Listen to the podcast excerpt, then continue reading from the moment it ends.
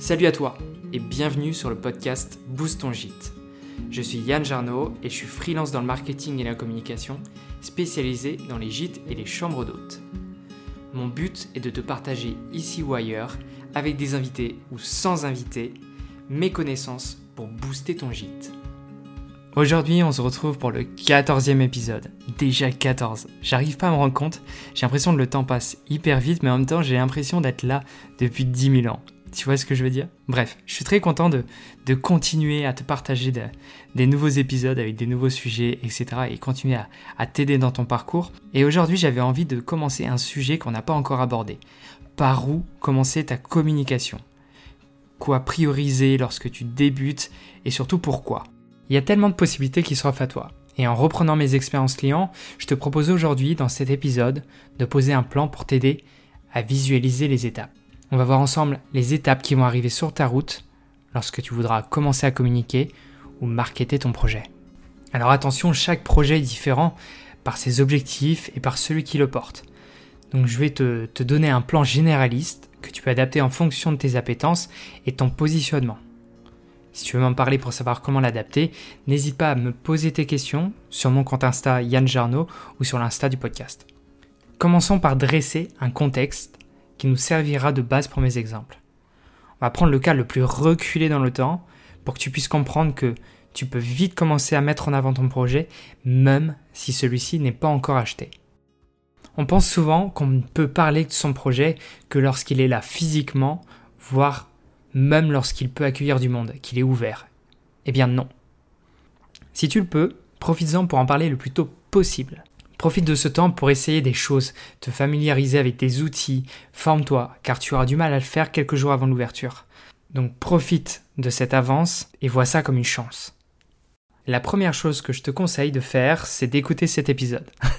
La deuxième chose que je te conseillerais, c'est d'ouvrir ton compte Instagram. En tout cas, moi je commencerai par là.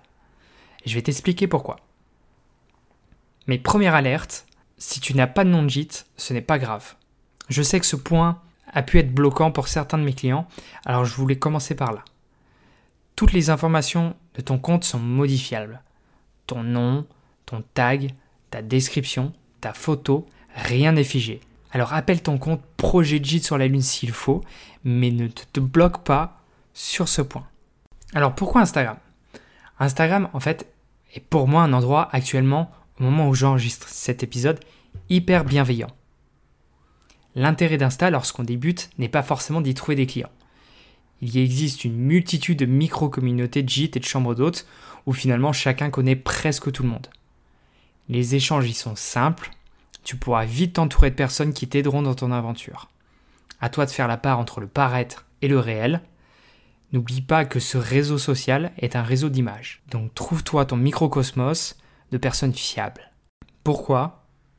Car ton aventure va être dure si elle n'est pas déjà. Trouve-toi des personnes qui seront là pour t'aider, t'épauler, te rassurer, mais aussi te challenger. Alors pourquoi pas trop de monde? Car la multitude d'informations tue l'information. Comment savoir où aller lorsque chacun t'indique une route différente? N'hésite pas donc sur Instagram à interagir avec les autres et à te créer ton petit groupe qui pourra t'aider dans tes démarches, mais que toi aussi tu pourras soutenir avec ton expérience de vie.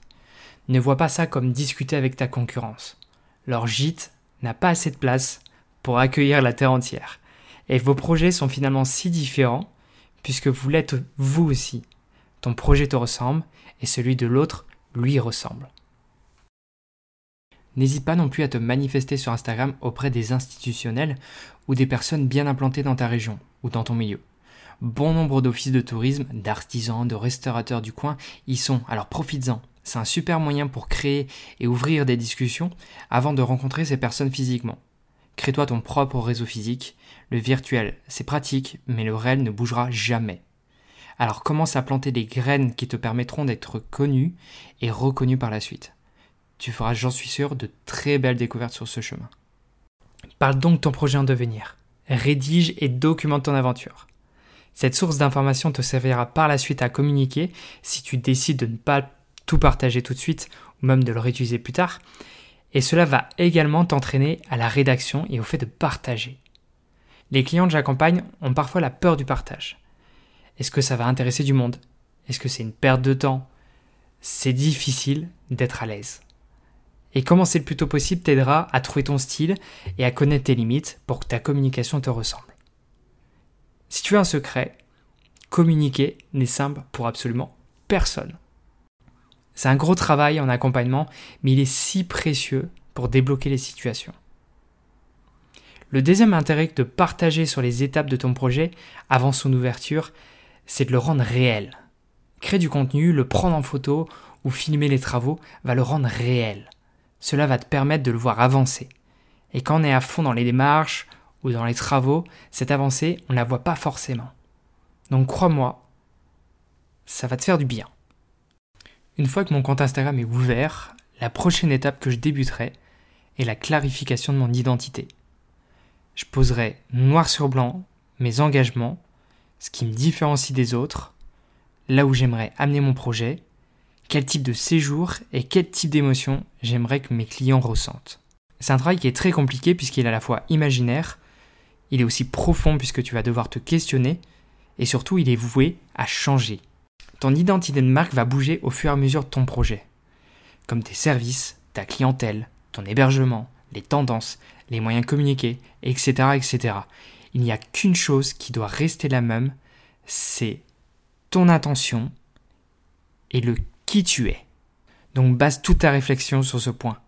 Si tu te souviens de l'épisode 1 de ce podcast, je t'ai partagé la chose suivante. Ton gîte reflète qui tu es. Donc travaille sur ce point pour définir l'identité de ton gîte. Essaye d'ailleurs, avec l'épisode 1, de travailler ton client idéal, mais fais ce travail après avoir fait le point sur toi, avant de penser à tes clients. L'identité est pour moi le levier le plus fort dans une communication. Elle reflète qui tu es et permet à ceux qui te découvrent de découvrir la personne derrière l'écran, la personne chez qui ils vont séjourner. Cela permet également de tisser des liens avec toi.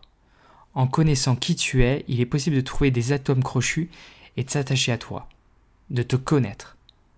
Et lorsque cet attachement se produit, je peux t'assurer qu'il n'y a rien de plus beau. C'est l'un des plus forts pouvoirs du marketing, transmettre par son identité. Si tu veux savoir à quoi cela me sert de mon côté, eh bien je ne prospecte pas. Je déteste ce côté malsain du marketing qui fait qu'il faut prospecter, aller vers l'autre en disant j'ai des offres, viens consommer. Pour moi, le marketing est au-delà de ça. C'est quelque chose qui est positif. Je préfère laisser les personnes venir me demander comment je peux les aider. Lorsqu'on me contacte, c'est souvent pour les bonnes raisons. Et parce que ces personnes-là ont confiance. Et là, la magie opère. La relation client est forte, on partage des moments forts et des moments de communion. Le marketing est vraiment quelque chose de puissant, qui peut être positif comme je te l'ai dit, et je m'en rends compte à chaque nouveau client car c'est une nouvelle aventure qui commence avec une nouvelle personne, mais surtout avec un nouvel être humain. Donc crois-moi, bosse ton identité, écris sur le papier en quoi tu es différent ou différente et en quoi ton projet le sera. On ne dormira pas alors chez toi car il y a un lit, mais pour l'esprit que reflète la maison. En construisant cet épisode, je me suis rendu compte qu'il fallait que je te le découpe en deux parties, car il va être un peu long sinon.